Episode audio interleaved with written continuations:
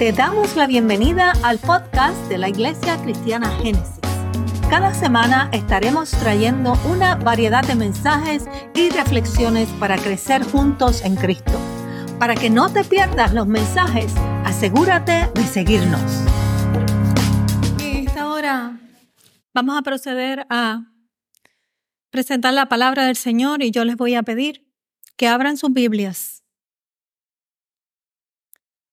la segunda carta del el apóstol Pedro, capítulo 3, versículos del 17 al 18. Segunda de Pedro 3, versículos del 17 al 18.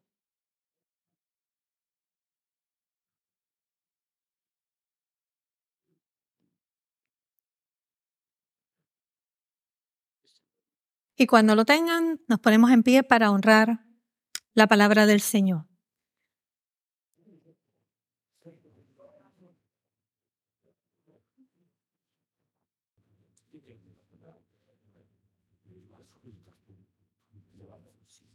Y la palabra del Señor dice de la siguiente manera, así que vosotros, oh amados, sabiéndolo de antemano, guardaos, no sea que arrastrados por el error de los inicuos, caigáis de vuestra firmeza.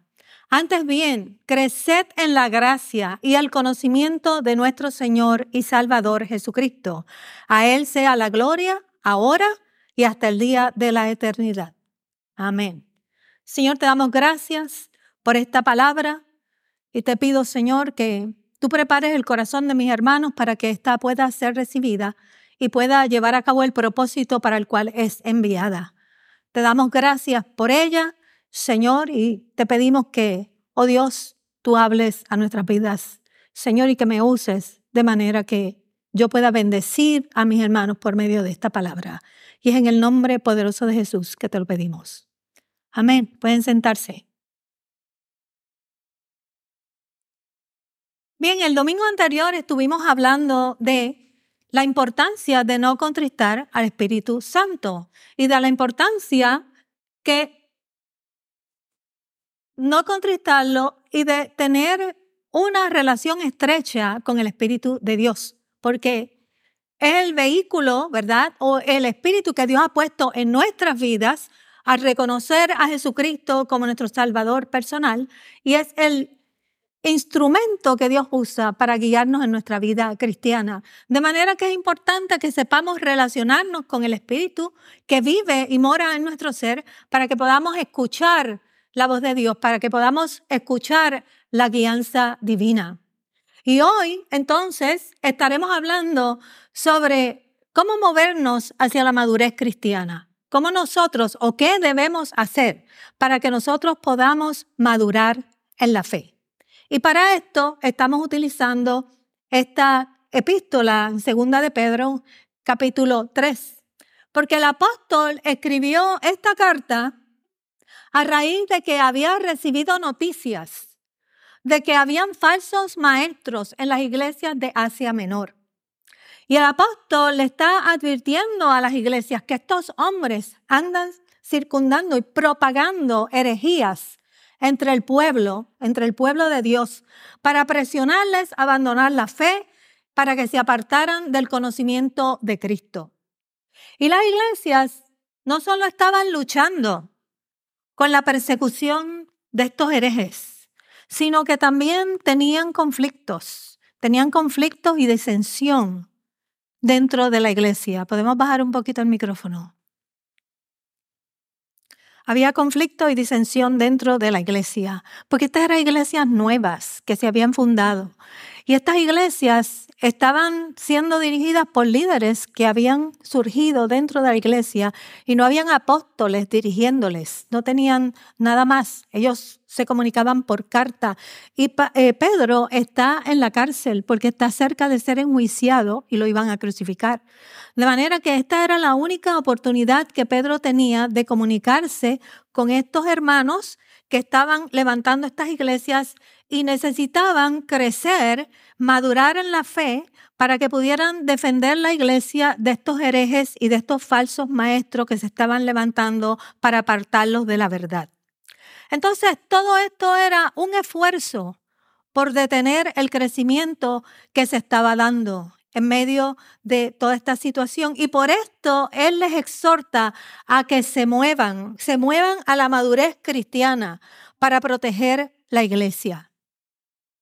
Las iglesias cuando se forman, lo que hay es un sinnúmero de bebés espirituales y cuando la iglesia no está madura, eh, son tal vez eh, un foco para que entren todos estos falsos maestros porque realmente la iglesia no está preparada para conocer cuál es la diferencia entre lo que es falso y lo que es verdadero. Y esta iglesia evidentemente era una iglesia nueva, una iglesia inmadura, y estaban siendo asediadas por esta situación.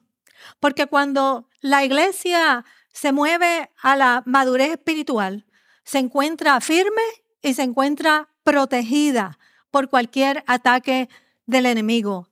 Sencillamente porque reaccionamos haciendo lo contrario que hacen los bebés espirituales, no promoviendo la contienda. Cuando venimos de afuera, venimos con eh, esta vida eh, secular y no sabemos cómo refrenarnos, ¿verdad? En el espíritu. Ah, tenemos que aprender nuevas maneras, según nos habla la palabra, porque la iglesia es santa y Cristo viene a buscar una iglesia sin mancha. De manera que cuando llegamos a Cristo tenemos que cambiar nuestras maneras de eh, proceder, nuestra manera de tratarnos los unos a los otros y la Biblia nos exhorta a que nos, a, que nos eh, amemos los unos a los otros. Y cuando entonces somos maduros, no promovemos la contienda como la promueve el mundo, no dividimos la iglesia y tampoco murmuramos por lo que está aconteciendo, sino que tratamos de proteger la iglesia como cuerpo de Cristo. Tenemos que dejar de ser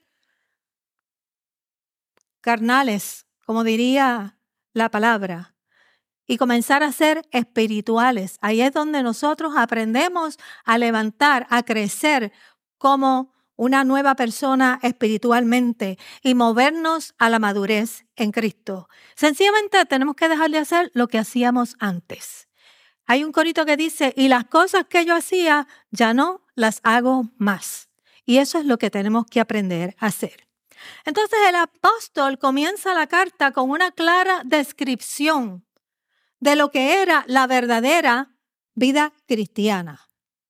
Y la mejor manera de detectar la mentira, la falsa doctrina, era exponiendo lo que claramente era la verdad. De lo contrario, no había una tabla comparativa, una base comparativa, porque tú puedes saber qué es lo verdadero cuando tú o qué es lo falso cuando tú sabes qué es lo verdadero. Tú puedes comparar.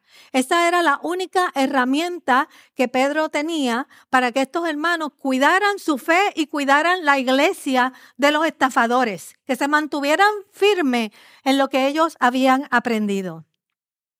Entonces Pedro les recuerda a través de esta carta, lo único que tiene son tres capítulos, Pedro les recuerda a través de cada uno de los capítulos un punto importante. En el primer capítulo, Pedro les dice que Dios le había dado todos los elementos que ellos necesitaban, que eran necesarios para que crecieran en la vida cristiana. O sea, les está recordando, ustedes tienen todo lo que necesitan.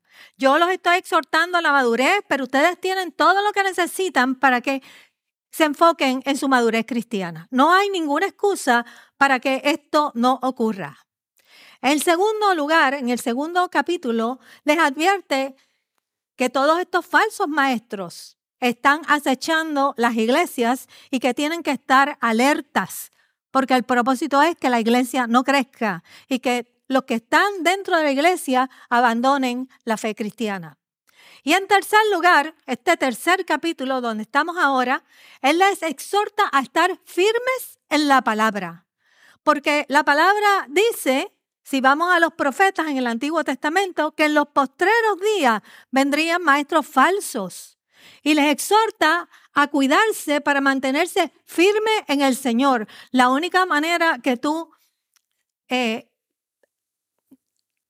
que tú puedes quiero sacar, no quiero usar esa palabra, pero que tú puedes sacar a los herejes de la iglesia es manteniéndote firme. La palabra dice que el que quiera estar firme, mire que no caiga.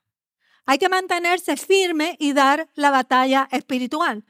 Porque dice que en los postreros días estos maestros estarían rondeando las iglesias y estas personas realmente creían al ver estos falsos maestros que Cristo venía pronto, que estaban en esos postreros días. Pero esos, esos falsos maestros todavía los tenemos en nuestros días. De manera que esto era una señal, pero no era la señal de los últimos tiempos. Para que ocurra, ¿verdad? Para que Cristo llegue, hacen falta que se lleven a cabo otras señales. Pero para ellos estaban en los últimos tiempos. Y eh, Pedro les está exhortando que se mantengan firmes en el Señor.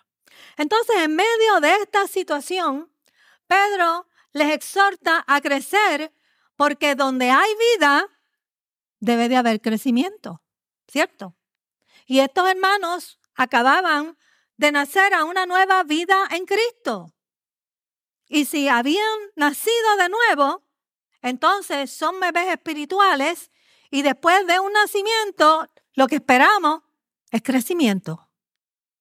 Tenemos que crecer en Cristo, porque somos nuevas criaturas en Cristo. Eso dice la palabra. Dios nos da nueva vida, pone un corazón nuevo y pone su espíritu dentro de nosotros y ahora comenzamos a aprender a vivir nuestra vida espiritual y comenzamos como bebés espirituales.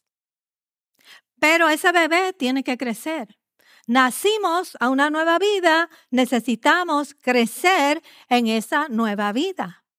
Si uno de ustedes tiene un hijo, se preocuparía muchísimo si luego de que ese niño nace, no crece. Aquí hay algo que está fuera de lugar. Porque si nacimos, tenemos que crecer. Eso es lo que nos dice la naturaleza. Entonces, Dios espera crecimiento de nosotros. Dios espera que si nos dio nueva vida, porque nos dio nueva vida, crezcamos en nuestra vida espiritual. Y está esperando que nosotros crezcamos. Y si no crecemos, entonces hay algo mal con nosotros. O no nos estamos alimentando con nuestra vida espiritual. O no sabemos cómo alimentar nuestra vida espiritual.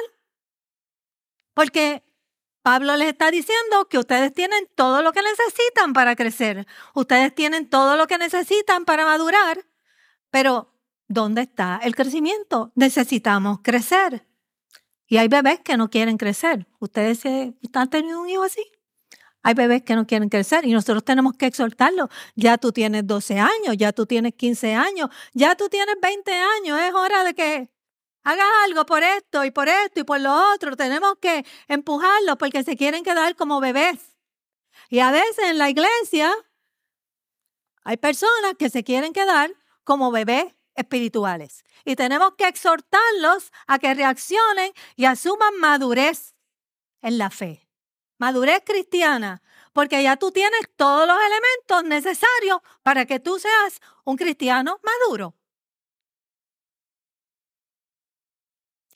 Dios está esperando eso de nosotros. Y hay personas que quieren crecer rápido, hay otros que no quieren crecer, pero hay otros que quieren ir volando, ¿verdad?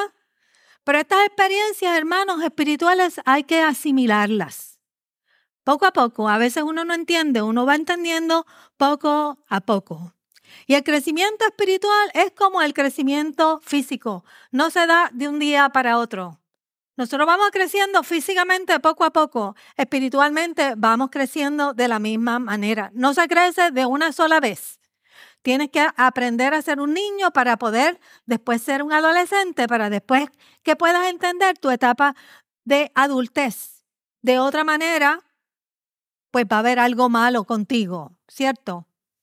Entonces, si realmente tú estás buscando al Señor, tú debes de crecer si realmente lo estás buscando de corazón, si tú estás aquí porque quieres buscar al Señor y tú tienes nueva vida en Cristo, tú debes de crecer.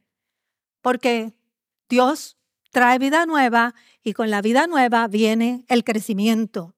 Pero si tú no quieres crecer, te vas a quedar gateando. Y Dios se va a quedar esperando por ti. Y te va a preguntar cuando tú llegues delante de su presencia, ¿qué hiciste con lo que yo te di? Porque nos toca a nosotros. Somos responsables de nuestra vida espiritual. Nadie más. Nadie más. Yo puedo predicar, los maestros pueden enseñar, pero si tú no quieres crecer, te vas a quedar en el mismo lugar. Entonces, tú tienes que rendirle cuentas al Señor. Y Él le aconseja de la siguiente manera. Así que vosotros, oh amados, sabiendo de antemano, guardaos, guardaos, está alerta. No sea que arrastrados por el error de los inicuos, caigáis en de vuestra firmeza. Si sabemos las cosas de antemano, tengan cuidado, porque saben que por ahí hay mediadores, están buscando sacar las ovejas de redil. Te estoy avisando con tiempo. Tienes que constantemente cuidar de no caer en una doctrina de rol. La palabra nos dice examinar todo, retener lo bueno y desechar qué? Lo malo. Entonces estos hermanos conocían la verdad porque se les había dado. Por eso Pedro les está diciendo, ustedes tienen todo lo necesario. Pero eso no era suficiente. Lo que le está diciendo es que se mantengan alertas que se mantengan alertas. No les, no les exhorta que hagan algo más, sino que continúen haciendo lo que estaban haciendo todo el tiempo, porque estar alertas es estar haciendo esto todo el tiempo. Manténganse estudiando la palabra y no le presten oído a las murmuraciones, no le presten oído a lo que viene de afuera, a todo lo que se opone a la verdad. Hay que estar constantes en la palabra, porque si queremos mantenernos firmes, no podemos dejar de hacer lo que nos lleva a estar firmes, hermanos. Y el verdadero cristiano que aceptó a Jesucristo no perderá su salvación, pero puede caer en la fe, puede decaer en la fe, puede debilitarse en la fe por sencillamente no ser constante en las cosas del Señor.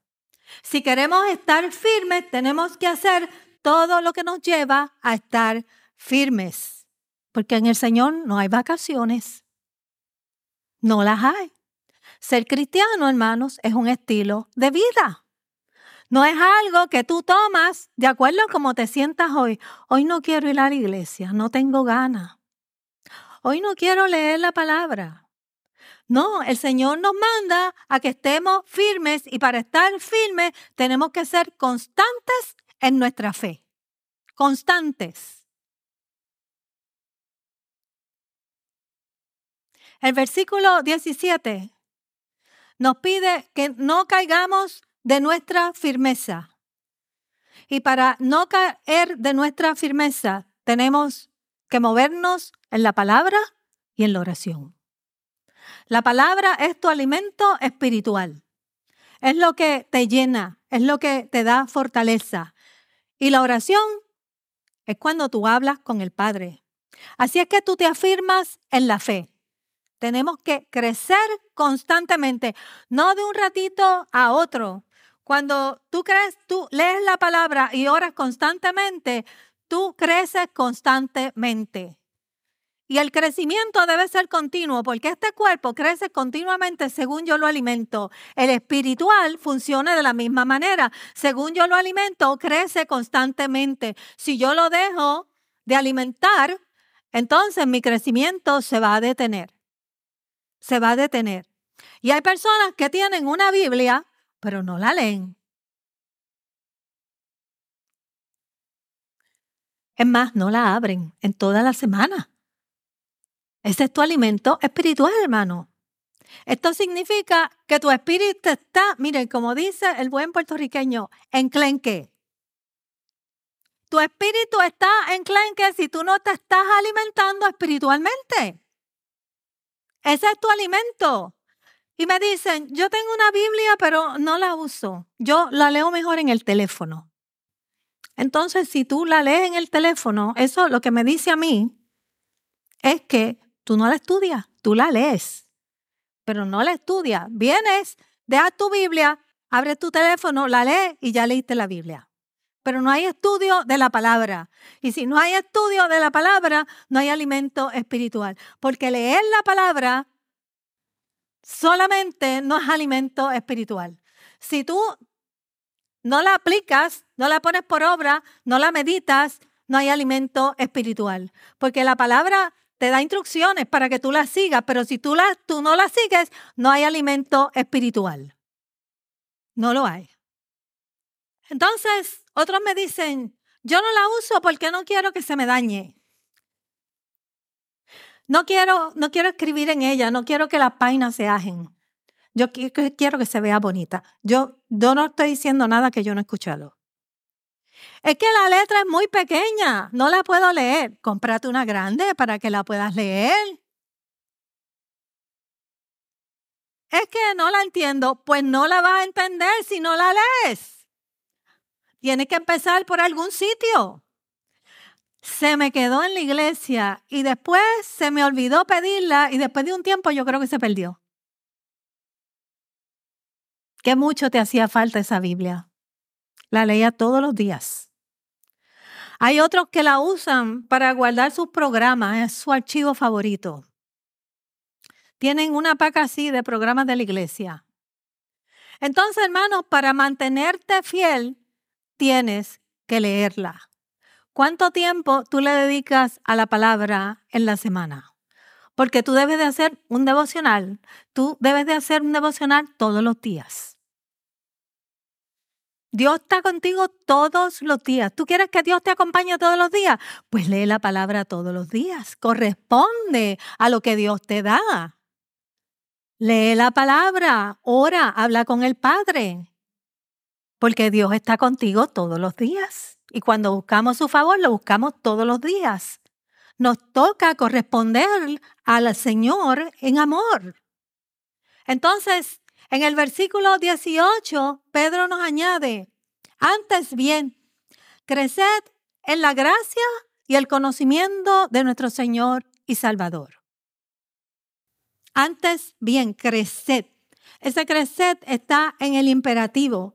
Es un crecimiento constante.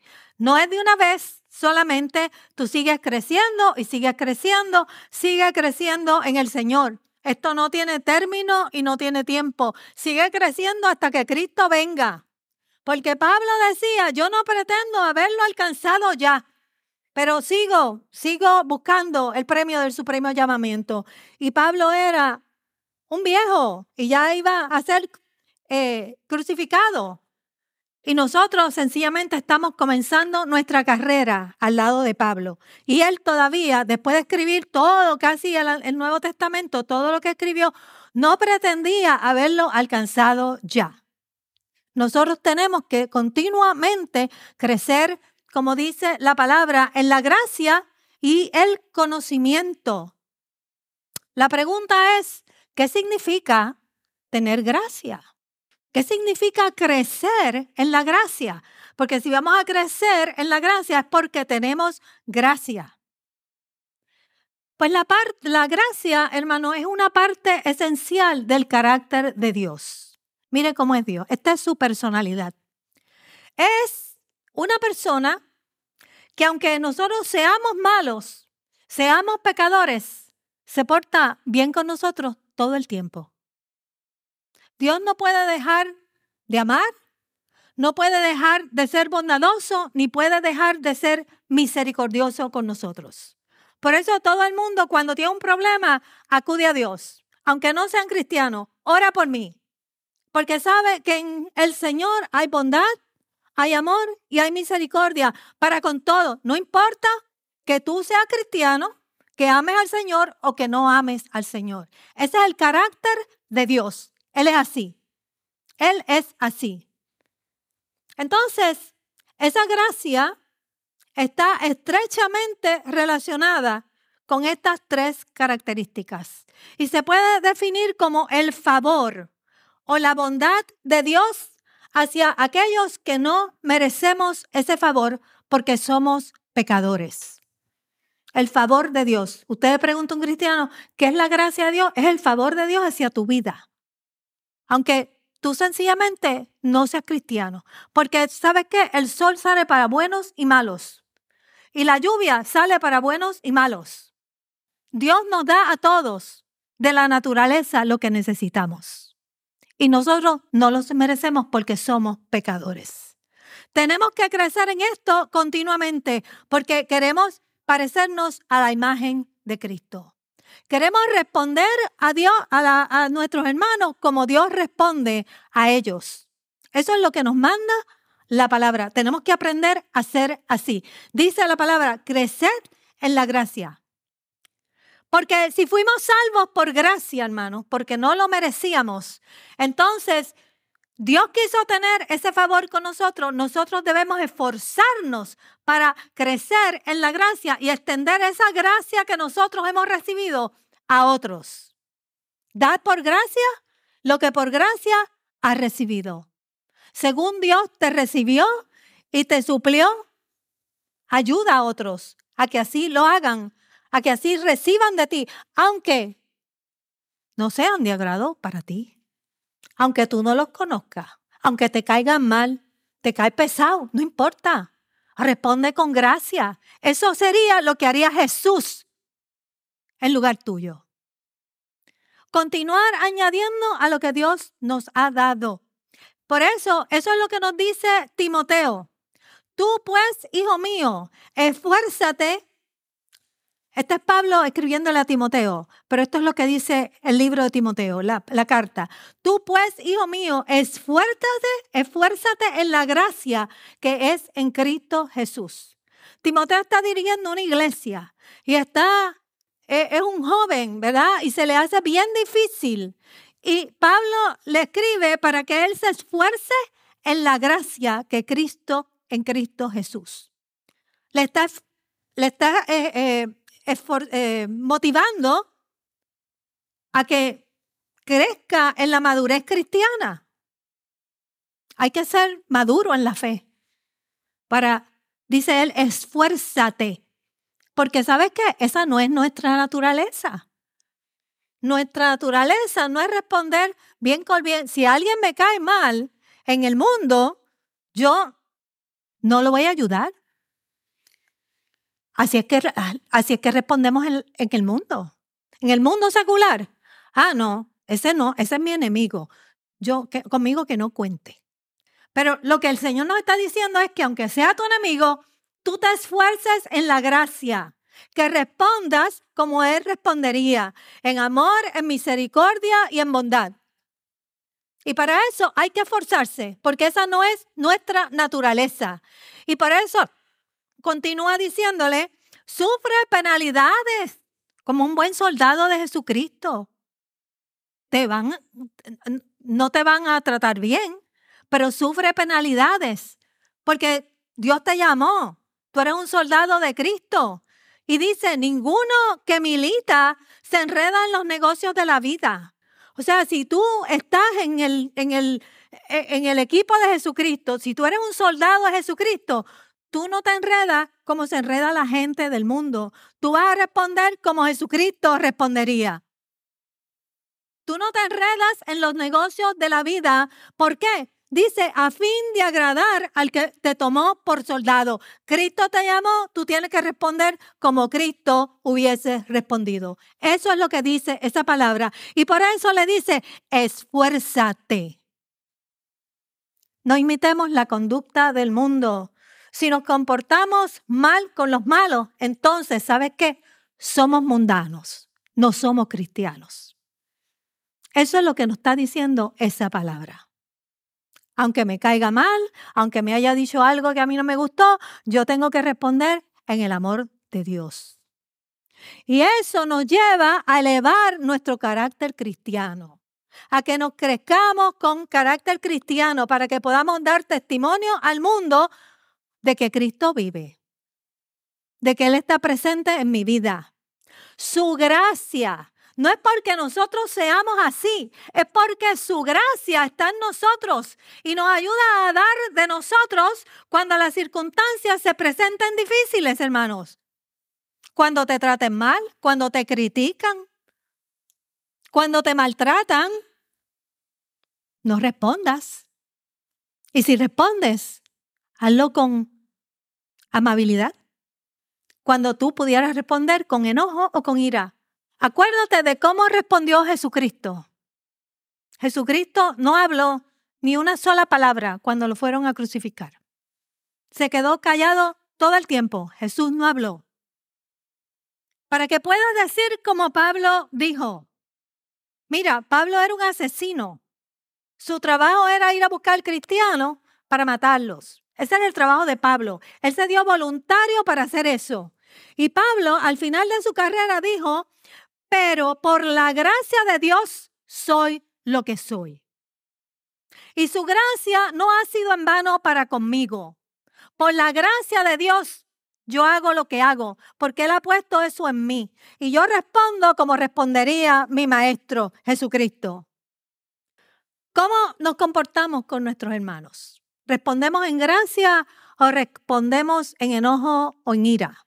¿Cómo respondemos con los que no están en Cristo? Porque tal vez con nuestros hermanos es más fácil. ¿Cómo respondemos con los que no están en Cristo? Entonces, esta pregunta nos debe dejar saber si estamos creciendo en el Señor si estamos extendiendo la misma gracia que Dios tuvo con nosotros a aquellos que están en necesidad, aquellos que nos tratan mal. ¿Qué no te permite crecer en gracia? Eso es algo que tú debes reflexionar. Porque tienes que recordarte que hemos sido rescatados por Dios para crecer y para vivir en la gracia de Dios. Eso es lo que dice la palabra, para crecer y para vivir en la gracia, así como Dios te recibió a ti. Tienes que pensar en esto y cuál es tu evidencia de crecimiento. ¿Qué tú estás haciendo que tú puedes eh, tal vez pensar que tú estás viviendo en la gracia de Dios? Piensa en esto para que puedas crecer es lo que necesitas crecer, porque todos necesitamos crecer.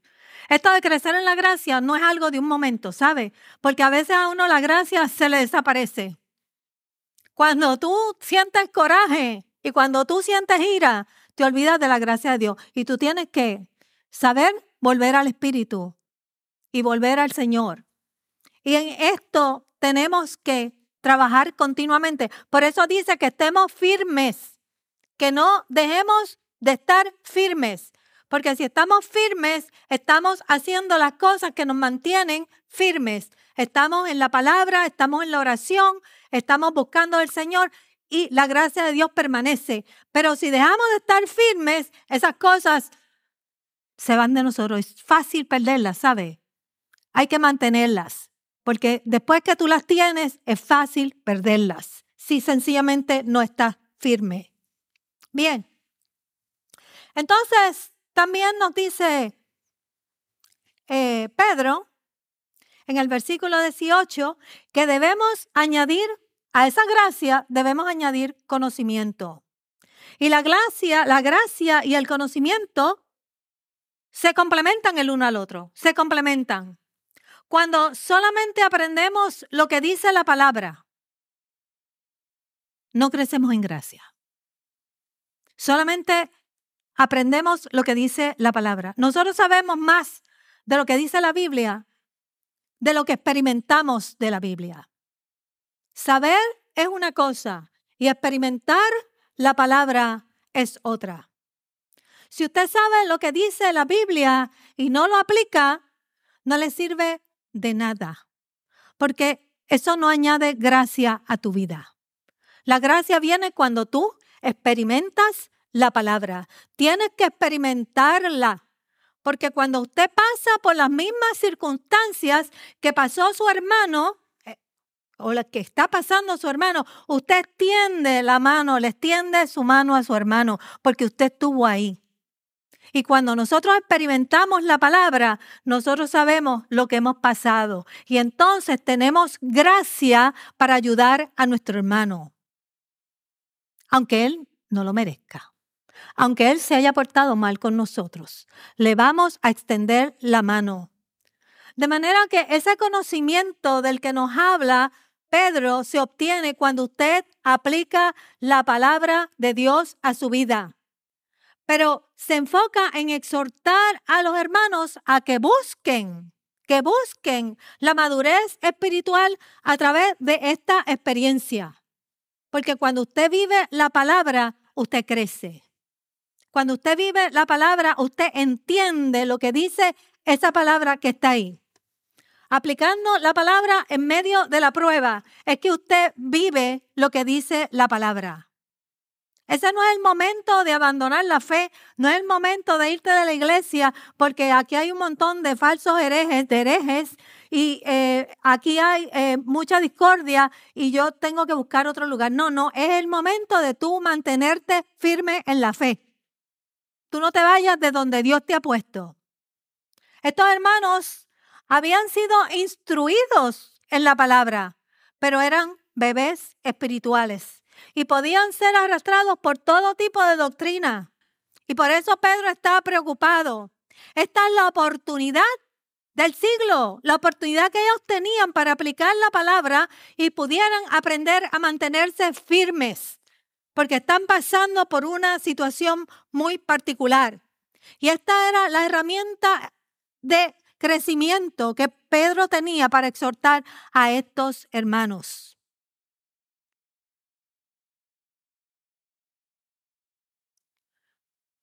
Cuando Pedro les habla de conocer la palabra de Dios, hermanos, Pedro no se está refiriendo a un mero conocimiento intelectual de la verdad.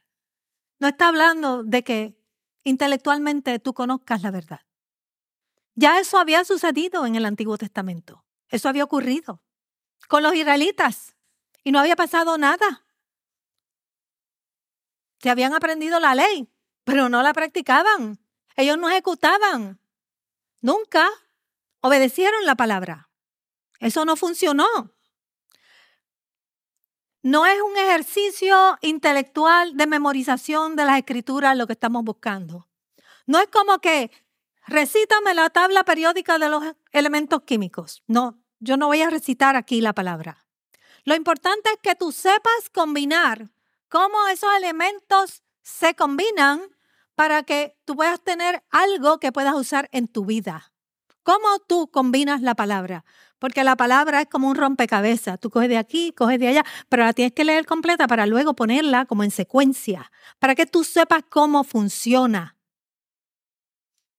Es como si usamos la tabla de elementos químicos, yo no sé quién aquí cogió química, pero está el hidrógeno y el oxígeno, y usted sabe que si toma dos partes de hidrógeno y una de oxígeno, eso produce H2O, eso es agua y eso sostiene mi vida. Eso es necesario para sostener mi vida. O eso es como saber que si yo combino el dominio propio con la oración en medio de la prueba, yo tengo paciencia, pero eso tú lo tienes que experimentar para que lo puedas entender.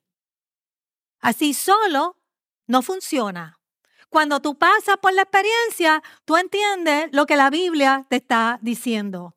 Si tú practicas lo que tienes que practicar, si tú te mantienes constante, tú creces. Tú creces. Si tú no abandonas la fe en medio de la prueba y tú dices, esto no funciona, yo voy a dejar esto, tú tienes que poner esa palabra por obra. Porque la palabra es vida, hermano, no es letra muerta. Tienen que entender eso. No, requiere que tú sepas cómo trabaja para que la pongas en función. Lo primero que necesitas es tener fe. Eso que tú ves ahí, que tú lees, cuando tú la envías, actúa y cumple el propósito para el cual fue enviada. Así fue que se creó la tierra y dijo, sea la luz y fue la luz. Y sepárense los mares de la tierra seca y se separaron. Así fue enviando la palabra. Y la palabra actúa y actúa en tu corazón. Y la palabra dice que llega, la, la, Biblia dice que llega hasta lo profundo de tu ser. Funciona de esa manera. Pero ¿sabes qué? Es por fe. Tienes que creerla. Y cuando tú la crees, se hace real. Por eso Jesús siempre preguntaba, ¿tienes fe? Porque si tú tienes fe, no se podía llevar a cabo el milagro. Tú tienes que creer. Entonces, ese ejercicio intelectual es necesario. Es necesario porque este es el inicio, ¿verdad?, de lo que es un buen discípulo. Tú tienes que leerla, tú tienes que entenderla. Pero Pedro necesitaba que la aprendieran aplicándola en medio del problema en que les amenazaba. Y aquí es donde se da el verdadero aprendizaje. Por eso, hermanos, en algunas profesiones hacemos internados. Hacemos internados después que nos graduamos. ¿Sabes para qué? Para que aprendamos a aplicar los conceptos aprendidos en la vida real. Y este es nuestro internado. Cuando usted vive en Cristo y aplica la palabra de Dios en medio de una circunstancia, en medio del quebranto, en medio de la dificultad o de la desesperación. Y aunque usted no piense que ocurrió nada, usted tiene que esperar en fe. Espera en fe y aprende a usar los elementos bíblicos, espera en Él, porque Él es el que da el crecimiento, Él es el que responde a lo que tú estás pidiendo, Él es el quien tiene el control. Y hasta que, espera hasta que Dios te hable, hasta que Dios te sane, o hasta que Dios te instruya o te conteste. A veces usted no ve los resultados rápidamente, a veces se ven rápidamente, otras veces no. ¿Por qué? Pues no sabemos. Dios es Dios y Él es el que decide, Él conoce tu corazón. Tal vez usted necesita aumentar su nivel de fe y Dios le hace esperar un poquito más y le da una dosis mayor porque tu fe está anémica y Él va a esperar a ver cómo tú respondes. Y Dios te pone a prueba. Pero eso le toca a Él. A ti te toca actuar en fe. lo demás se, se lo dejamos a Él. Y cuando todas estas cosas suceden, alcanzamos madurez. Crecemos en gracia y en conocimiento. Y eso es lo que Pedro le está pidiendo a los hermanos. Entonces, cuando conocemos la palabra, porque conocer la palabra experimentarla, adquirimos gracia. Y cuando combinamos el conocimiento con la gracia, nosotros sencillamente podemos construir nuevas vidas, podemos eh, llevar a cabo eh, cualquier cosa en la iglesia, podemos ayudar en gracia al que necesite de la gracia divina pero tenemos que aprender a actuar en gracia. El crecimiento físico, hermano, y espiritual son parecidos. Crecemos primero internamente. Nuestro corazón, nuestros órganos, primeramente son los que se forman. Y luego crecemos en estatura. Nos dice Pedro en la primera carta que desead como niños recién nacidos la leche espiritual no adulterada para que por ella crezcáis para salvación. Si usted quiere crecer, usted tiene que desear la leche. Usted tiene que poner el esfuerzo de desear crecer. Si no, usted será un adulto niño. Un adulto comportándose como un niño espiritual.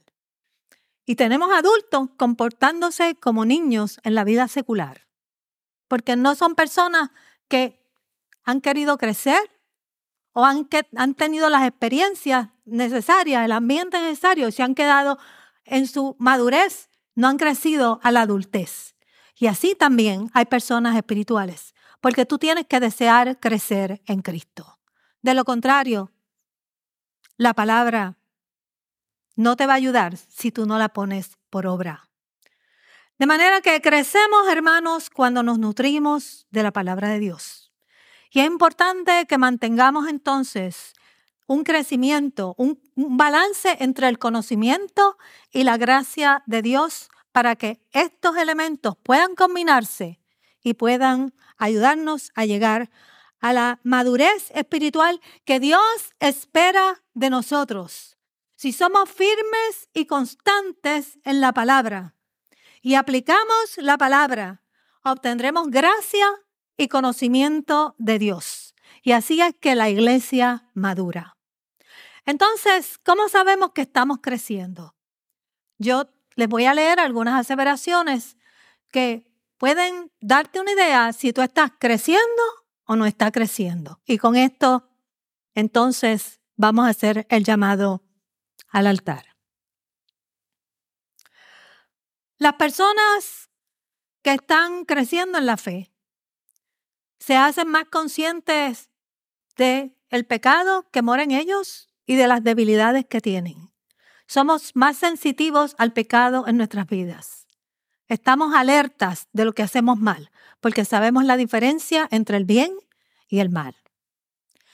La respuesta al pecado es inmediata en nuestras vidas. Cuando sabemos que hemos hecho algo mal, tratamos de corregirlo inmediatamente, porque queremos estar bien con nuestro Dios.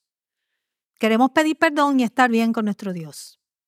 Las personas que están en esa etapa de crecimiento sirven a la iglesia y no es algo difícil ni trabajoso para la persona servir. Servimos con alegría de corazón. Las personas que están en ese crecimiento hemos aprendido a ver, a ver todas las cosas como si vinieran de Dios. No todas vienen de Dios, pero si Él las permite en nuestra vida, es porque vienen de Él. Él las ha permitido, de manera que nosotros tenemos que crecernos en eso. Las personas que están creciendo en Cristo le dedican más tiempo a la adoración y a la oración, a la lectura de la palabra. Y no consideramos venir a la iglesia como algo pesado ni algo que yo no hago rutinariamente. Las personas que están en crecimiento desean obedecer a Dios y cada día nuestra obediencia es más intensa y el pecado es menos atractivo a nuestras vidas. Estamos dispuestos a compartir a Cristo y estamos deseamos estar a solas con Dios, orar y sentirnos sentir la presencia de Dios. Las personas que están creciendo en el espíritu desean sentir al Señor más de cerca, desean darse, desean servir y tu deseo de crecer aumenta más cada día. Si te identificaste con algunas de esas, estás creciendo.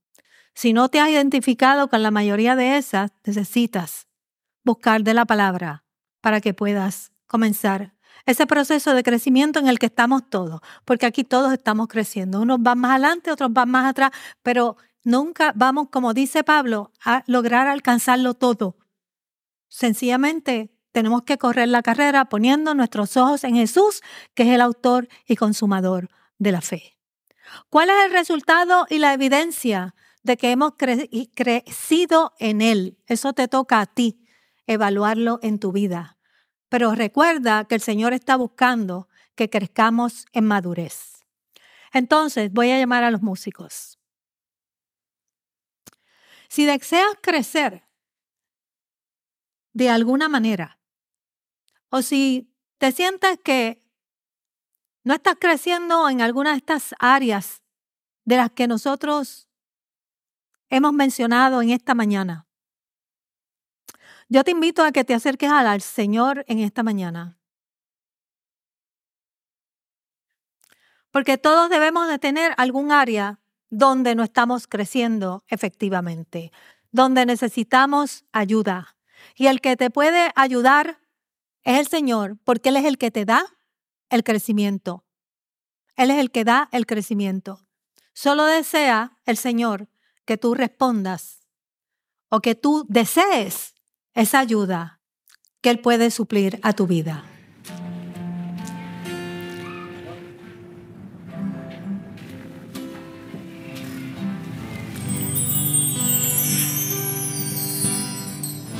Gloria a Jesús.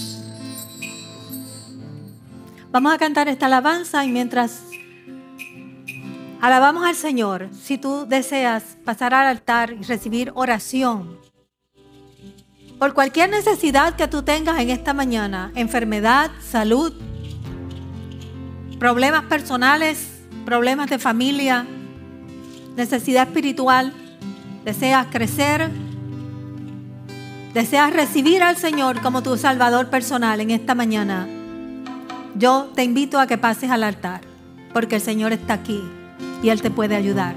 No soy yo, es Él. Su presencia está en medio nuestro. Señor, te damos gracias en esta mañana. Gracias por tu presencia sobre todas las cosas.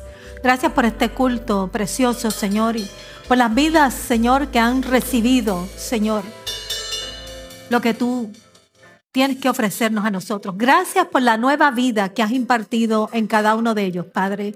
Y te pedimos especialmente por su caminar espiritual, para que ellos puedan ser guiados por tu Espíritu, Señor, y puedan, Señor, crecer, afirmarse en la fe, Señor, crecer en gracia, crecer en sabiduría, Señor, y caminar el camino que Jesús ha puesto delante de nosotros.